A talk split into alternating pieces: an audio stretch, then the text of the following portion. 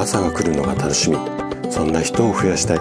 こんな思いを持った生体院の院長がお届けする。大人の健康教室。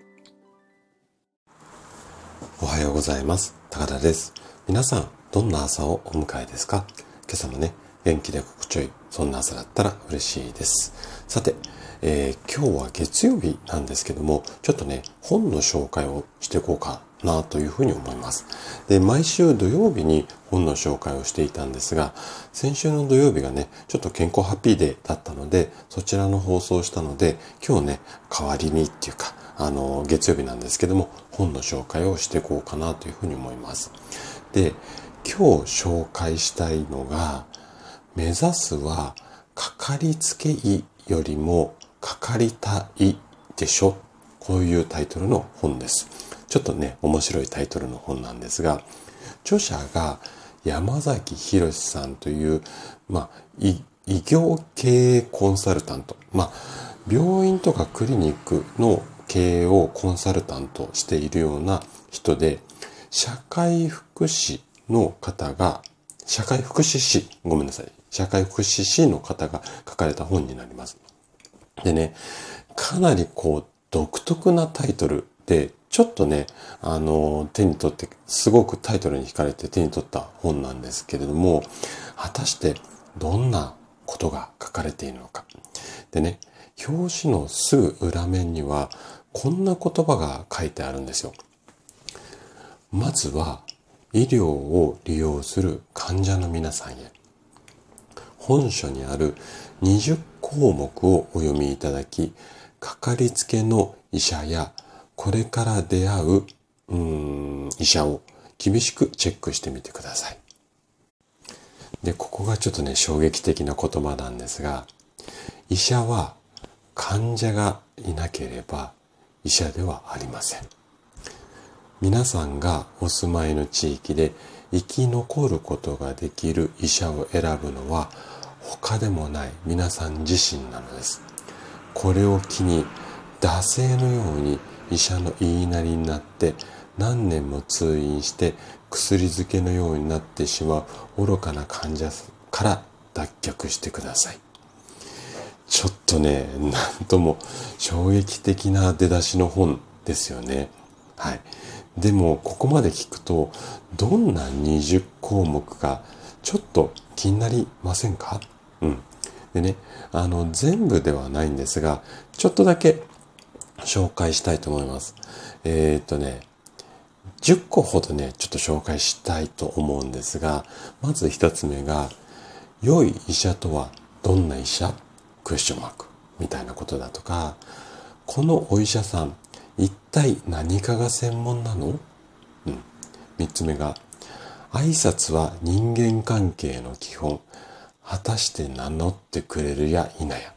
ここはね、私もすごい共感できるんですが、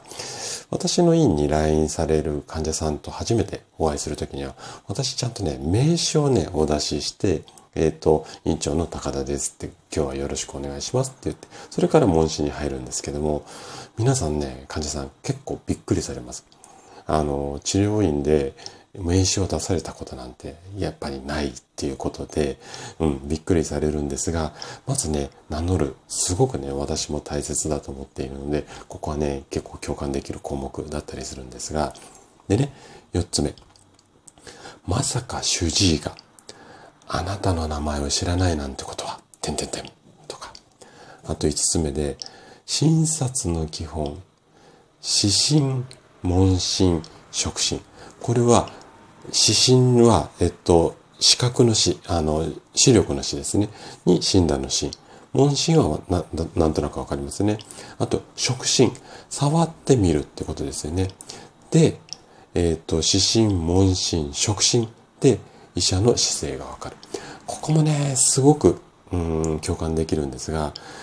結構お医者さん、もしくは私なんかだと栄養のね、あの、情報発信を結構しているんですが、体に触れていない、触診をしていないお医者さんだったりだとか、栄養の専門家の方って非常に多いんですが、まあ、うーん、なんだろう、それがいいとか悪いではなくて、栄養のことを例えば知っていて、で、体に触れて、で、患者さんの体がどうなっているのかっていうのも分かった上で、触診の経験がある人間が栄養のことを発信したりだとか、筋肉の使い方を発信したり。お医者さんでもね、筋肉触ったことあんまりないのに、あの、こういうストレッチがいいですよって処方してるお医者さんも結構いらっしゃいます。整形外科のお医者さんなんかでもね。膝の痛みの時にはこういうストレッチがいいですよ。でも患者さんに触ってる回数ってどれぐらいですかって言ったら、おそらくね、私の10分の1じゃ全然100分とか1000分の1ぐらいしか多分患者さんの膝触ってないと思います。とか、まあそういう、ちょっとね、ごめんなさいね、話脱線しちゃったんだけど、こういったところですよね。あとね、残り5個紹介したいんですが、医者の技量は風でわかる。この辺もね、気になりますよね。あとは、医者の辞書にわからないはない。だとか、あなたの主治医は緊急時の連絡先を躊躇なく教えてくれますか？だとか、その検査、今どうしても必要な検査ですか？だとか、あとは主治医の説明、わかりづらくないですか？うん。と、今10個紹介したんですけれども、これでもね、半分ぐらいなんですが、どれもちょっと項目だけ聞いても気になりませんかね？はい。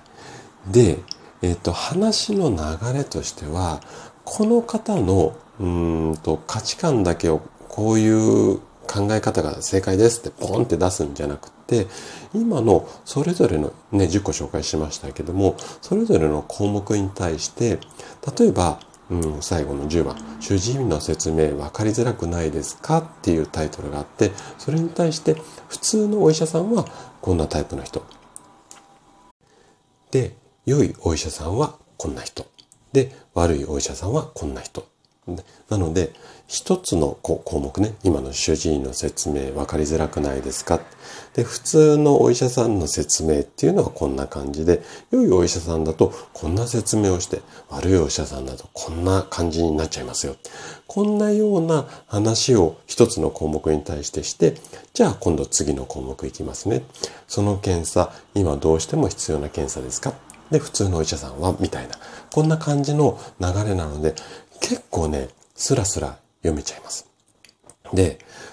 これね、お医者さんだけではなくて、治療家、いわゆる整体院だとかマッサージみたいな治療院でもまんま当てはめることがほぼほぼできる内容なので、もしね、興味があれば手に取って読んでみてはいかがでしょうか。うん。っていうかね、ぜひね、これね、ちょっと読んでもらいたいな。まあ、いつも紹介するの全部読んでもらいたいんですが、大体ね、病院にかからないとか、整体とかマッサージかからないっていう人ってほとんどいらっしゃらないと思うので、まあね、何かの参考にはなると思います。で、こんな見方で、お医者さんとか、うん、整体とかマッサージを見たことないっていうような切り口でのお話っていうのもたくさんあると思いますので、ぜひね、興味があれば読んでみてください。で、例によって例のごとくね、おそらくね、図書館にもあるかなとは思います。で、もしね、図書館になかったり、借りるのではなくて、まあ、購入したいよっていう場合は、概要欄にね、Amazon のリンク貼ってありますので、ぜひそちら参考にしていただければ嬉しいです。はい。ということで、今日も最後まで聞いていただきありがとうございました。番組の感想などね、お気軽にコメントいただけると嬉しいです。それでは、明日の朝7時にまたお会いしましょう。今日も素敵な一日をお過ごしください。